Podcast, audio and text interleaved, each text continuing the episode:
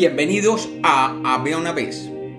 Hoy voy a contar un cuento de uno de mis autores favoritos, el colombiano David Sánchez Juliado. Y lo contaré tal cual está escrito. Bienvenidos de nuevo a Había una vez. Espero que lo disfruten. Había una vez. Había una vez un monteriano que se enfrentaba aquella tarde a una entrevista más para intentar conseguir un empleo. Llegando a la oficina que le indicaron frente al entrevistador, esto fue lo que sucedió.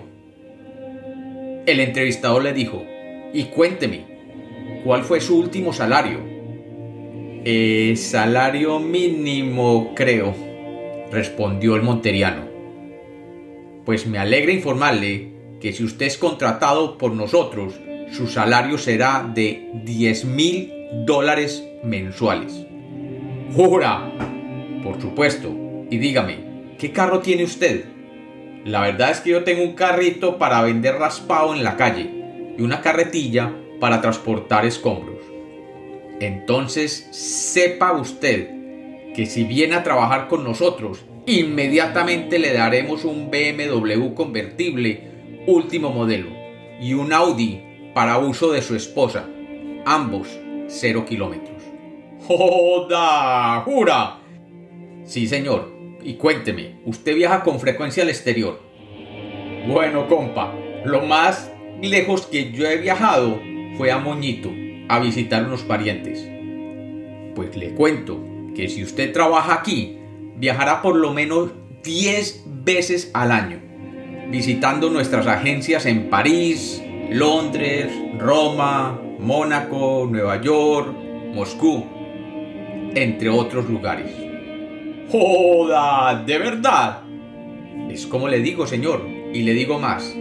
El empleo es casi suyo.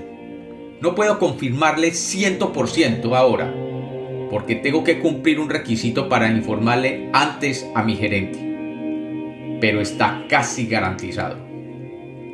Si hasta mañana viernes a las 12 de la noche usted no ha recibido un telegrama de nuestra empresa cancelando todo el proceso, significa que puede venir a trabajar el lunes a las 8 de la mañana.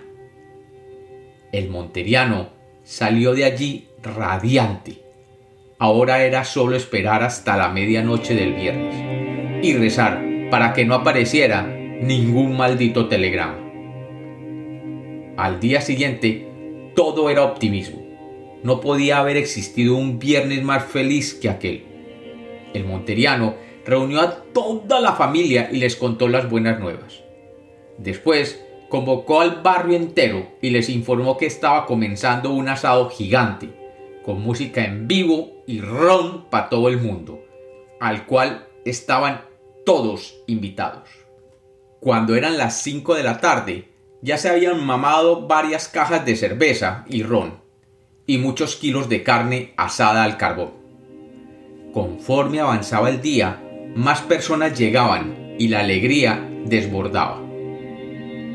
A las nueve de la noche el barrio estaba extasiado y la fiesta hervía. La papayera tocaba sin parar en tarimas improvisadas, el pueblo bailaba y comía, mientras el ron rodaba sin cesar. A las 10 de la noche, la mujer del monteriano empezó a preocuparse, pues le parecía que aquello ya era demasiada exageración. Pero todo continuaba. La vecina buenona, la apetecida del barrio, ya comenzaba a bailar descaradamente y a apretarse contra el monteriano, haciéndole descarados coqueteos. La banda seguía tocando, el volumen aumentaba, la cerveza corría por litros, el ron ni se diga, el pueblo bailaba desaforado, la carne humeaba en las parrillas y era consumida en grandes cantidades. A las once de la noche, el monteriano ya era el rey del barrio. La cuenta de gastos para divertir y para llenar la barriga del pueblo a esas alturas ya sumaba cifras gigantes pero todo sería por cuenta del primer salario. La mujer del monteriano seguía medio afligida, medio preocupada, medio celosa, medio resignada, medio alegre, medio boa y medio asustada. 11 horas y 50 minutos. Y doblando la esquina al final de la calle, aparece un motociclista vuelto loco, entrando en la calle de la fiesta a toda velocidad y tocando insistentemente el pito de la moto. Era el cartero. La fiesta paró en un segundo. La banda se silenció al unísono. El primo del monteriano se atragantó con un trozo de yuca. Un borracho eruptó. El perro comenzó a aullar. Dios mío, ¿y ahora quién va a pagar la cuenta de esta fiesta? ¡Ja! ¡Pobrecito el corroncho! Era la frase que la multitud murmuraba y se repetían unos a otros. Tiraron unos baldes de agua encima de las parrillas de la carne y hasta los carbones humeantes parecían llorar. Desconectaron los refrigeradores que contenían los barriles de cerveza. Los músicos se bajaron de la tarima. La mujer del monteriano se desmayó cuando la moto del correo paró frente a su casa y preguntó Señor Laguandio Barquil de la Hoz. Sí, sí, sí, sí, sí, señor, soy, soy yo. La multitud no resistió más. Un ¡Oh! apesadumbrado se escuchó en todos los alrededores. Algunos comenzaron a recoger sus cosas para retirarse a sus casas. Las mujeres lloraban abrazadas. Los hombres se daban palmaditas de consuelo en los hombros, los unos a los otros. El mejor amigo del monteriano estrellaba repetidamente su cabeza contra la pared. La vecina buenona se componía la falda y se arreglaba el cabello. Es un telegrama para usted. El monteriano no lo podía creer. Agarró el telegrama con sus manos temblorosas y con los ojos llenos de lágrimas irguió la cabeza y miró con valentía y tristeza a toda la multitud que aguardaba expectante. Un silencio total se apoderó del barrio. Respiró profundo y comenzó a abrir el telegrama. Sus manos temblaban y una lágrima se deslizó, cayendo sobre el pavimento. Miró de nuevo a todos los que hacía unos minutos lo idolatraban todo era consternación general. Logró sacar el telegrama del sobre, lo abrió y comenzó a leer. El pueblo aguardaba en silencio y se preguntaba, ¿y ahora quién va a pagar toda esta cuenta? El monteriano comenzó a leer el telegrama.